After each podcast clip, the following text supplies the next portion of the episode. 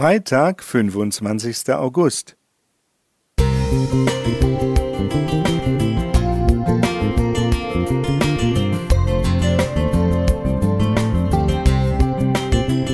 Ein kleiner Lichtblick für den Tag.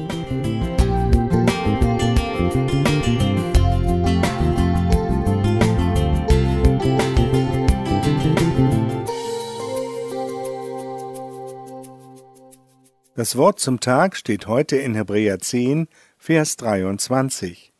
Lasst uns festhalten an dem Bekenntnis der Hoffnung und nicht wanken, denn er ist treu, der sie verheißen hat.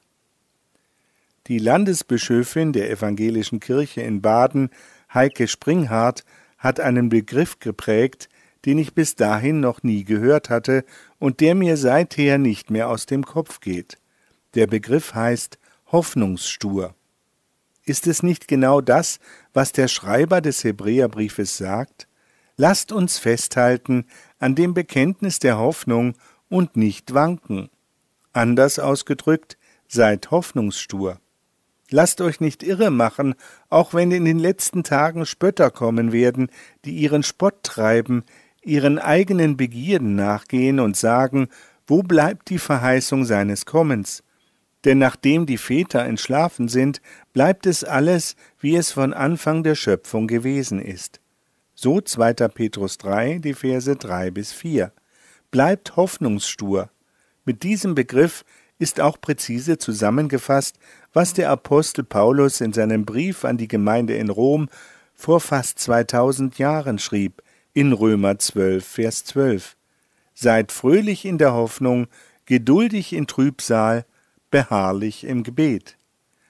Dabei muss ich an Millionen Christen denken, die heute in Afghanistan, in Nordkorea und vielen anderen Ländern unter Benachteiligung und Verfolgung leiden, weil sie sich zu Jesus bekennen. Es wird ihnen verboten, Gottesdienste zu besuchen oder sich zum Gebet zu versammeln. Andere werden wegen ihres Glaubens inhaftiert, gefoltert oder sogar ermordet. Trotz aller Verfolgung und Bedrängnis halten sie fest an der Hoffnung auf die Erfüllung der Verheißungen Jesu. Sie sind hoffnungsstur, auch wenn es sie das Leben kosten kann. Und wie geht es uns? Wir leben in einer Umwelt, die uns ganz anders herausfordert.